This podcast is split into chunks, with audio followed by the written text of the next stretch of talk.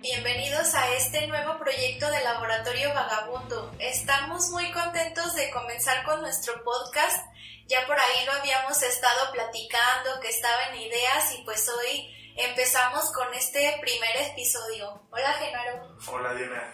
Y pues bueno, recordarles o comentarles para quien es la primera vez que nos escucha, que vamos a estar abordando temas de ciencia y también de educación desde diferentes puntos de vista. También eh, vamos a, intentar adaptarnos como a la temática de la semana. Si hay por ahí alguna noticia interesante, pues también abordaremos y trataremos de explicar algunos temas y cómo se pueden adaptar al contexto educativo, ¿no? En diferentes niveles, pero sobre eso vamos a, a hablar. Y pues esta semana nos arrancamos con que tenemos la celebración de las mujeres y las niñas en la ciencia. Así que bueno, antes de yo poder decir algo, pues me gustaría que nos dieras tu opinión, Diana. ¿Qué, pensamos de esto? Pues yo estoy muy contenta y muy emocionada, especialmente en, en, esta, en estas celebraciones de 2021, porque anteriormente las había vivido, pues, ah, qué, qué padre que hay una fecha y ponía por ahí en, en mi Facebook alguna imagen eh, relacionada y bueno, yo de alguna manera había tenido algunas participaciones como para fomentar que más niñas y mujeres eh, o que más niñas quisieran ser mujeres en la ciencia. Este año estoy muy emocionada porque voy a participar dando una charla para estudiantes universitarios y también voy a participar en un foro de la comunidad de científicas mexicanas y pues pienso que es un día interesante, ahora se vuelve incluso dos semanas porque las celebraciones empezaron desde la semana pasada para dar visibilidad a diferentes mujeres que participan en la ciencia en México, seguramente habrá en todo el mundo, pero nosotros hemos seguido las de México.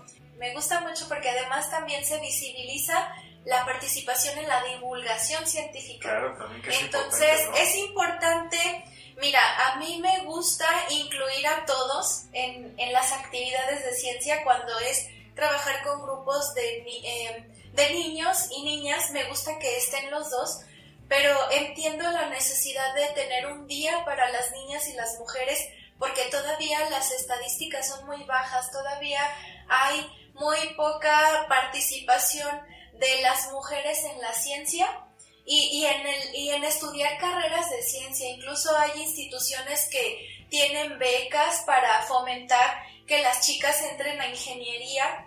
Y bueno, pues seguramente más adelante tendremos alguien especialista en cuestiones de género en la ciencia para que eh, lo que platiquemos sea más acertado, pero sí considero importante que se hagan todas estas actividades para que las niñas vean que pueden dedicarse a la ciencia. Hay incluso estudios que mencionan pues que hay un punto en donde las niñas dejan de interesarse por las cosas de ciencia, entonces por eso la lucha.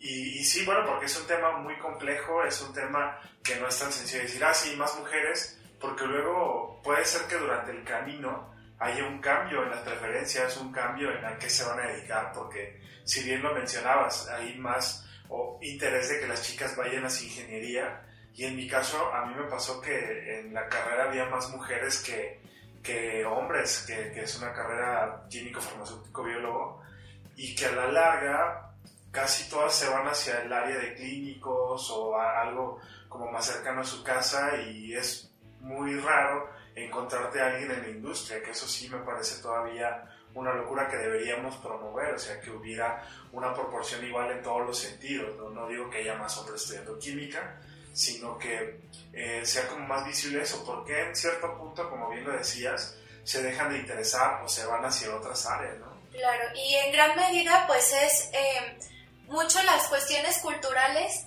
y de ahí la importancia de tener actividades desde la infancia, porque tenemos esta situación, aun cuando se ha luchado mucho en los últimos años, seguimos con si va a ser niño, le compran ropa azul, si va a ser niña, le compran ropa rosa, este, los juguetes, ¿no? Siempre tenemos por ahí eh, la, siempre la inquietud y preguntamos a nuestros amigos cuáles eran tus juguetes de niño y entonces, o tus juguetes de la infancia. Y pues claro que hay esta separación de yo tuve trastecitos, tuve muñecas y luego pues yo tuve carritos, ¿no? Y tengo una hermana que se llama Caro, saludos a Caro que está estudiando ingeniería en biotecnología y ella dice, yo quería un carrito de control, pero pues no me lo compraron. Entonces, desde ahí es que ya vienen estos paradigmas de lo que es para una niña y lo que es para un niño. Y se arrastran, como tú mencionas, hasta la carrera.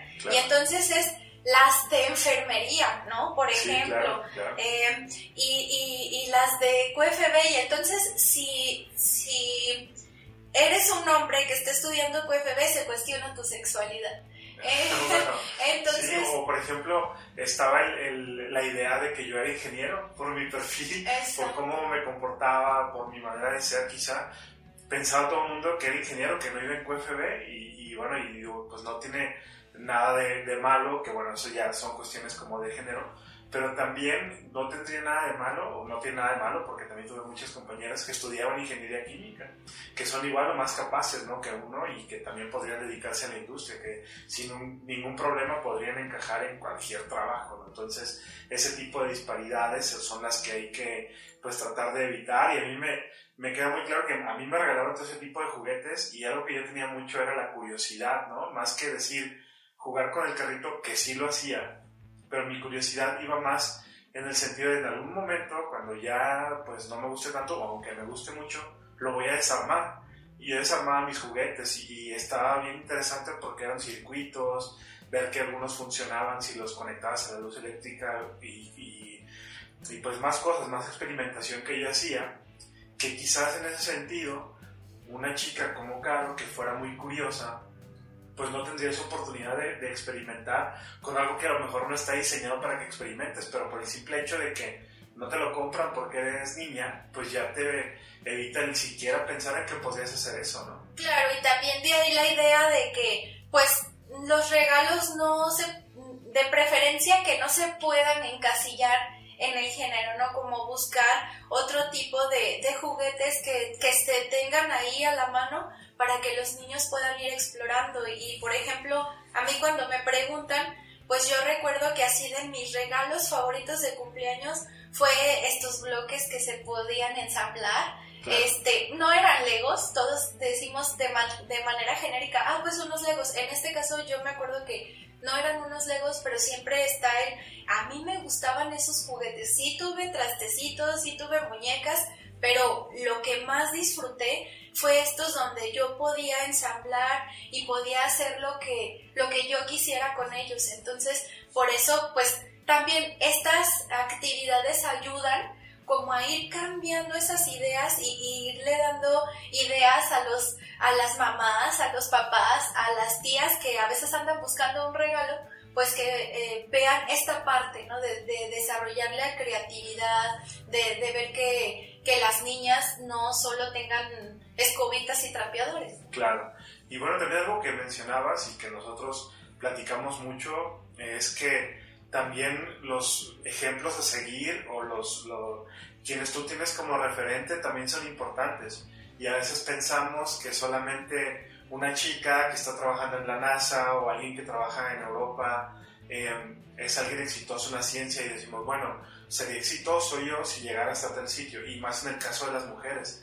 Luego ponen muchos ejemplos que son como alejados quizá de nuestra realidad, y no porque no podamos llegar a la NASA, quizás sí pudiéramos, pero eh, más bien porque tienen como otro tipo de historia, y creo que es muy importante los referentes y los ejemplos cercanos, que, que, eso también es algo que tú mencionas mucho, ¿no? Claro, es, es muy bonito ver que cada vez más chicas pueden llegar a la NASA. Yo últimamente, especialmente en esta comunidad a la que pertenezco de científicas mexicanas, pues veo que, que ganan oportunidades para acercarse, para conocer y además es una red muy bonita porque también ahí dicen necesito apoyo y, y, hay alguien más que dice ok vamos que está haciendo una rifa pues de cooperamos ¿no? pero esta parte también de tener referentes cercanos es bien importante y también nosotros poder identificar quiénes fueron nuestras mentoras ¿no? Para que eh, veamos que al final fue gente cercana yo tuve primero dos mentoras em, de las que aprendí mucho, que me motivaron a, hacer actividades de ciencia, que son Keila y la doctora Eliana, a las que les mando muchos saludos. Y, este, y creo que después de ellas, pues ya entendí que, que Marie Curie fue muy importante, por ejemplo, pero para mí lo importante fue verlas a ellas en el trabajo, que estuvieran para mí para explicarme esto si así, así, esto así. Entonces, mi recomendación es que si nos escucha alguna mamá que quiera motivar a sus hijas y a sus hijos también a, a que vea quiénes son las investigadoras eh, alrededor, si hay alguna conocida. Ahorita con las redes sociales luego también es más fácil poder invitar y decir, oye, ¿por qué no le cuentas a, a, mi hija qué es lo que haces? Este, porque eso también nos va a dar idea de que no, no solo son personas lejanas que crecieron en otro país hace muchos años, sino que están aquí cerca de nosotros, que igual se, eh, tuvieron un propósito y fueron construyendo ese sueño de, de, trabajar en algo de ciencia. Entonces, es para mí muy importante y por eso a mí me gusta mucho participar de cada charla que me invitan. este, A veces voy a un grupo pequeño y hago experimentos. Ahorita pues en línea se puede prestar para hacer charlas más grandes. Este, y, más lejos. Y más lejos, que es importante. Y, y, entonces pues invito así a las mamás, a los papás que están buscando pues motivar a, a, sus hijos y este y también a los maestros, a los docentes, pues que se animen también a decir, ok, voy a abordar un tema de ciencia en mi clase, voy a, a ver si hay algún especialista del área que pueda venir y contarnos qué es lo que hace, porque eso va a acercar más y, y, pues por ejemplo nosotros hemos tenido experiencias de que alguna vez fuimos a un CONALEP y entonces fue muy bonito porque pues nosotros siempre disfrutamos mucho de compartir qué es lo que hacemos, qué es lo que nos ha llevado a, a tener, a hacer lo que hacemos ahora y a tener nuestro laboratorio vagabundo. Y entonces me acuerdo ese día que un chico al final se acercó y dijo, qué bueno que lo hacen. Y eso pues no lo estábamos esperando, no lo hicimos con esa intención, pero, pero fue bueno saber que, que, para alguien era relevante y entonces se animó a decir, bueno, ¿y cómo se le hace? ¿Qué hago ahora si yo quiero hacer lo que hacen ustedes? Entonces, por eso resaltar la importancia de identificar a, a nuestras modelos en claro. ciencia que estén cerca y con las que podamos platicar. Sí, porque fíjate que algo que yo, yo quiero rescatar con, de un grupo con el que nosotros colaboramos, que es el, grupo de mentores, que justo eso hacen, o sea, gente de nuestra comunidad, de nuestra propia comunidad que lo hacen en, en la ciudad de Guanajuato, capital, retoman el trabajo que hace gente que estudia en la misma universidad o que son de otras universidades para poder ser un ejemplo a seguir a los chicos de la misma ciudad. Es, es decir, utilizan referentes cercanos. Y, y, qué mejor ahora que estamos en, el, en este marco de, del Día Mundial de las Mujeres y las Niñas de la Ciencia, para decir, bueno, pues busquemos esos ejemplos cercanos para que sean eh, un referente pues que represente algo más significativo para los chicos, para las chicas sobre todo. Porque yo también quiero recordar mucho, eh, yo creo que no hubiera estudiado química si no hubiera sido por, por la maestra Maricela Guzmán, que para mí fue un referente súper importante que no tuve la oportunidad de entrevistar en, en, en las, estas entrevistas que hacía, pero pude platicar con ella sobre su historia y me quedé así impactadísimo de cómo ella fue de las pioneras en el Centro de Investigaciones Científicas, que a la larga eh, fue parte del Departamento de Química donde nosotros estuvimos, estuvimos haciendo el posgrado. Ella había sido, eh, bueno, estudió química y luego se volvió investigadora de la Universidad de Guanajuato, pero cuando tuvo a su hijo, decidió pues descansar un, un tiempo, ¿no? en lo que cuidaba a su hijo, y le dieron la oportunidad de seguir trabajando para la universidad, pero dando clases en la preparatoria oficial. Y entonces comenzó a dar clases y empezó a ver otra visión de la química, que no es solamente hacer investigación, sino también dar las clases. Entonces se quedó muchos años dando clases, a mí me dio la clase de química orgánica y para mí fue así como una genialidad porque las prácticas que hacíamos con ella eran pues prácticamente las mismas que hicimos en el primer semestre de, de la Facultad de Química. Entonces fue así como súper impresionante, aparte de una muy buena maestra, y que tuvo así eh, pues una carrera muy prolífica, primero como investigadora y después como maestra, que a mí me sorprendió muchísimo y que además la buscaban para que siguiera colaborando con sus antiguos jefes porque sí era muy buena en lo que hacía. Entonces eso me sorprendió muchísimo y además como hacía labores culturales, pues llegó a ser directora de la Casa de la Cultura de Guanajuato, que a mí fue una química que también hacía investigación, que daba clases y que además sabía de cultura y organizaba todo este tipo de actividades que para mí fue impresionante. O sea, es, una persona que a mí me inspira mucho, me gusta mucho y que es un referente y que ahora sigue habiendo bastantes, ¿no? En este camino hemos conocido varios compañeros, colegas, amigas que, que, pues se dedican a hacer ciencia en distintos ámbitos y que también la están rompiendo, ¿no? Eso también es importante recalcar. Sí, y eso, a mí me gusta esta parte que tú mencionas de la flexibilidad, ¿no? De cuando tú haces ciencia, pues no es nada más que estés eh, haciendo investigación, que es muy importante, pero hay otras actividades que se pueden realizar a partir de lo que tú haces. Por ejemplo, pues yo que en algún momento empecé a moverme hacia la educación y, pensé, bueno, la parte de, de la educación de la ciencia pues también tiene algo muy interesante y hay una parte en la que yo puedo aportar. Entonces, también estas actividades sirven justamente para que las chicas puedan ver el amplio abanico de posibilidades que hay, el emprendimiento, la educación, e, y que todas son buenas, ¿no? Entonces, es esta parte de, de, visibilizar todas las actividades que se pueden realizar, porque hay que decirlo, no hay lugar para todos en la academia, este, es, es verdad que hay poquitas plazas, o sea, es muy competido cada vez más porque hay cada vez más egresados de posgrado y es bueno poder hacer otras actividades e incluso poderte reinventar en situaciones como la que pasamos en este momento de la pandemia, donde a lo mejor pues tú agarras tus conocimientos y generas algo nuevo que también puede aportar algo a tu comunidad. Entonces, eso, la parte de aportar a la comunidad cuando estamos en la ciencia,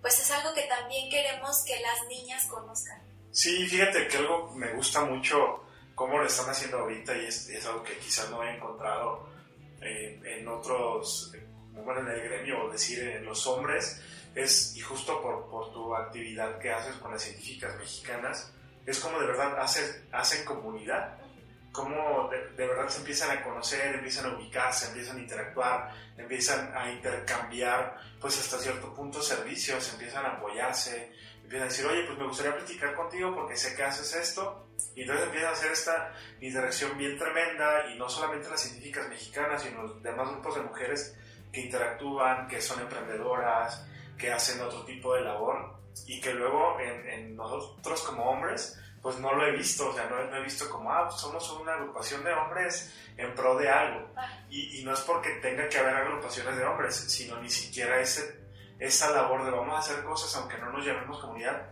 pues no lo hacemos. Entonces es algo que también deberíamos aprender, ¿no? Decir, pues nosotros también necesitamos como romper esas barreras y, y colaborar. Digo, a veces no es necesario en el caso de los hombres eh, que digamos, vamos a formarnos porque somos una minoría, no creo que eso sea en ese sentido, pero sí deberíamos aprender que pues podemos apoyarnos de más eh, formas que no sea solamente, oye, estás bien y darnos una palmadita en la espalda, ¿no? Ese tipo de cosas que me ha gustado bastante. Sí, es, es algo bien bonito y creo que también floreció ahora que, que nos fuimos todos a casa, o al menos es cuando yo lo conocí, eh, el, justo lo que mencionas de formar grupos y antes decían que que mujeres juntas ni difuntas, ¿no? Y ahora se está demostrando que no es cierto, que podemos reunirnos, podemos encontrar esas cosas en las que somos afines y además nos podemos ayudar. Entonces, es muy bonito también recomendación para las chicas, pues buscar eh, estos espacios donde puedan crecer junto con otras mujeres que a lo mejor ya llevan un camino un poquito más recorrido, este, o incluso como tú decías, pues si estás buscando un servicio o algo, hay por ahí comunidades que, que te pueden ayudar. Y sí, es curioso que pues los hombres no funcionan así. Eh, no sabemos si en algún momento sucederá, pero también es importante como al final la, la, conclusión siempre debe ser que tengamos todas las mismas oportunidades, ¿no? Que no sea ahora las mujeres, este, al menos yo así lo visualizo, que, que sea todas las mujeres y los hombres cero quítense, ¿no? Hay cosas que sí nos gusta que los hombres no participen y hay cosas que nos gusta eh, platicar entre nosotras, pero al final cuando hablamos de ciencia, lo importante es que las oportunidades sean para todos, que la competencia sea igual para todos. Las mujeres no queremos favoritismos, no, no vamos por ahí diciendo es que soy mujer, déjame, ¿no?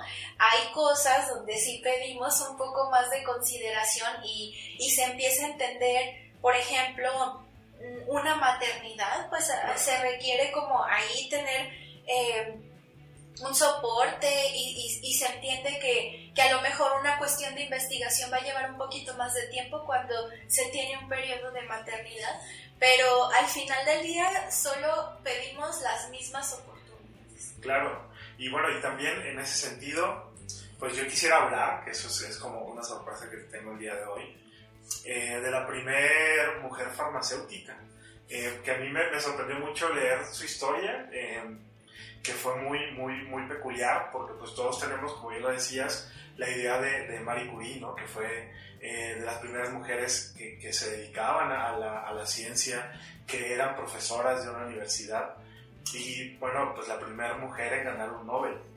Y bueno, está bien tener ese tipo de referentes, pero también referentes mexicanos, y por eso me gustó la, la historia de Esther Luque, que es muy impresionante porque es algo que yo, hasta yo, siendo hombre, me sentí reflejado en, cómo hacía las cosas, porque, eh, y más porque, pues, de conocer la historia de mi universidad, que yo soy, pues, enteramente de la Universidad de Guanajuato, cómo se fueron dando las cosas y, y por qué podemos tener como la situación que tenemos ahorita del tipo de eh, universidades, el tipo de sistemas educativos que tenemos y por qué las facultades de química o en el caso de Guanajuato que ahora son divisiones, por qué se pueden estructurar así. Y fue a través de la historia de, esta mujer Esther Luque que sí fue la primera mujer que salió como farmacéutica, pero salió de la escuela de medicina, porque antes era parte de este, la, educación como farmacéutico era parte de la escuela de medicina y con el tiempo eh, se vio la necesidad de que hubiera eh, primero una facultad de química, una nueva escuela de química, que su nombre eh, era la Escuela de las Industrias Químicas, que estaban en la calle Tacuba, en, la Ciudad de México, que a la larga eso se transformó en la Facultad de Química de la UNAM. entonces cuando se formó esta escuela empezaron a ver la necesidad, y sobre todo los farmacéuticos, eh, empezaron a ver cambiarse a esa escuela, cambiarse ahí. Y es algo que me llamó mucho la atención porque es cierto, ves el currículum de ese, de ese tiempo y la última parte era de, de química, eh, química, analítica. O sea, enteramente lo que nosotros hacemos, un, farmacéutico lleva mucho de química clínica. Entonces con el tiempo se cambió a que fuera eh, parte de la facultad de química, de lo que eran los inicios de la facultad de química, y con eso se llevaron también a Esther Luque y se volvió una de las primeras maestras de la Facultad de Química, o sea, no había tantas maestras. Y algo muy impresionante que, que para mí fue así, wow, es que es fundadora, parte de los fundadores de la Sociedad Química Mexicana, que ahora pues, se llama eh, Sociedad Química de México, ¿no?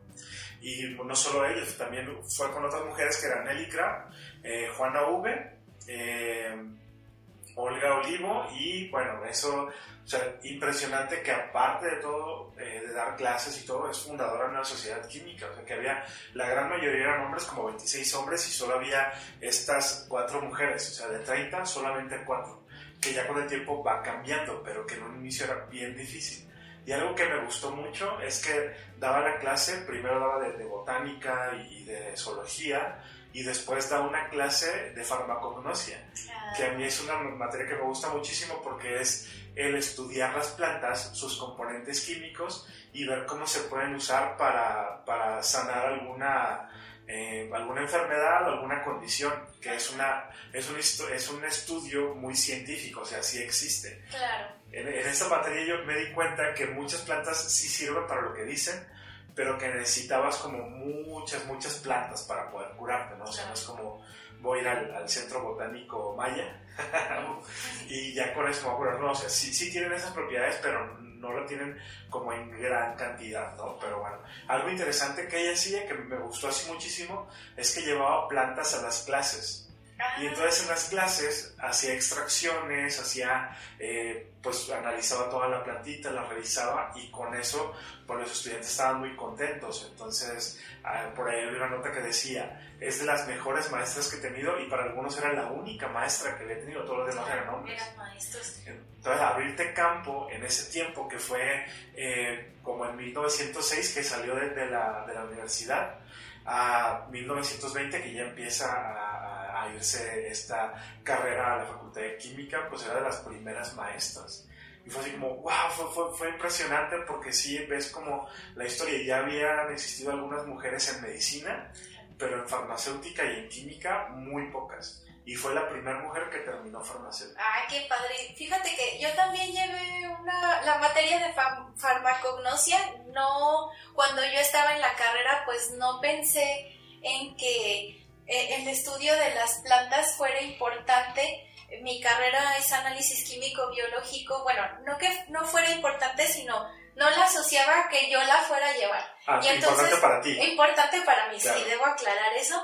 Este, y aparte, pues me gustó mucho también, pero quiero dejarla para que hagamos un episodio eh, sobre, sobre farmacognosia para presentarla y hablar los detalles, pero Sí, yo también, bueno, tuve una maestra de farmacognosia que, que me gustó mucho, no fue la primera, pero sí, creo que es una materia muy apasionante y pues es padre escuchar que la primera mujer farmacéutica pues estaba eh, en esta parte de la farmacognosia porque al final la, la farmacognosia es la mamá, ¿no? de, de, la farmacéutica.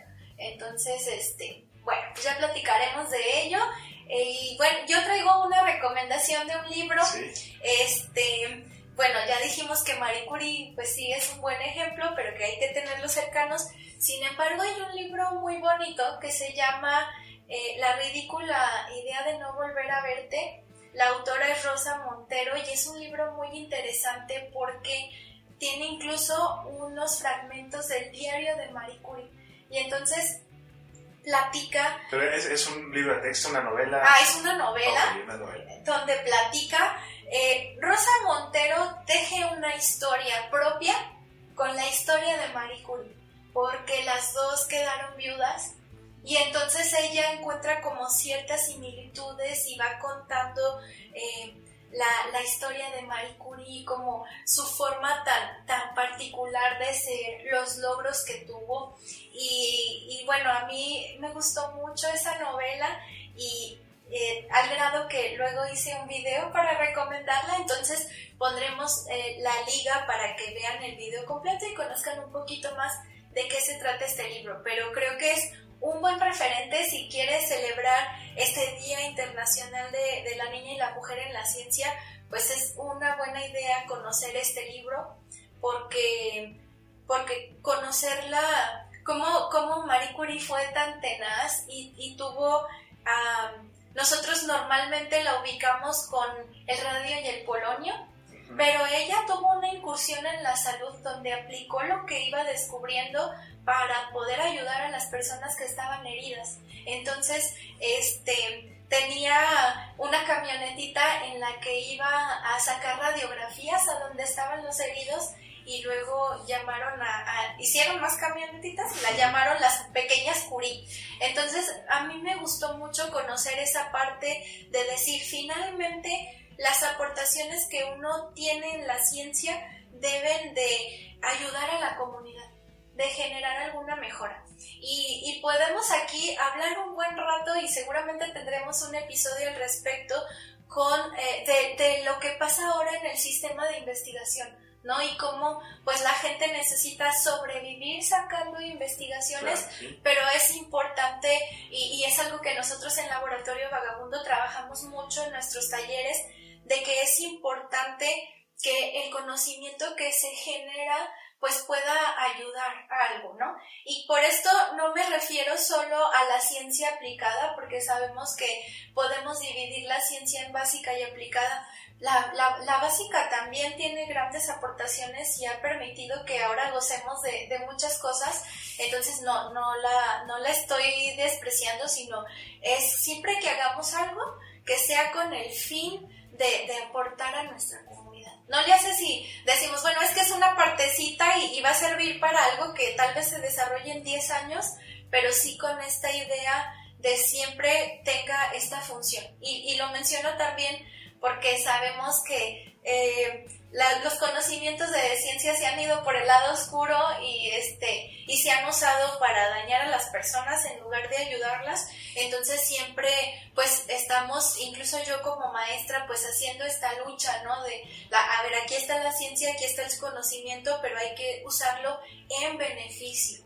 Claro no porque el desarrollo de conocimiento científico debería estar libre de esta interpretación como buena o mala, o sea, siempre debemos tomar en cuenta que es conocimiento y ya está. Lo que hacemos con ese conocimiento es lo que hace la diferencia entre si puede ser eh, moralmente bueno o moralmente malo, ¿no? Y, la idea es hacerlo y siempre formar como este pensamiento crítico, este pensamiento de voy a hacer un bien con él, voy a poder eh, desarrollar estas habilidades con él y algo que a mí me, me gusta mucho, que también procuramos en los talleres es pues entramos al taller, entramos al laboratorio y todos somos iguales, todos formamos parte de este equipo y debemos tener la igualdad de, oportunidades para poder trabajar, la igualdad de, trato. Claro. Y eso también es súper importante y, es algo por lo que debemos luchar. Y a mí algo que me gusta mucho de también hacer estos talleres es que justo te desarrolla ese pensamiento crítico y la idea no es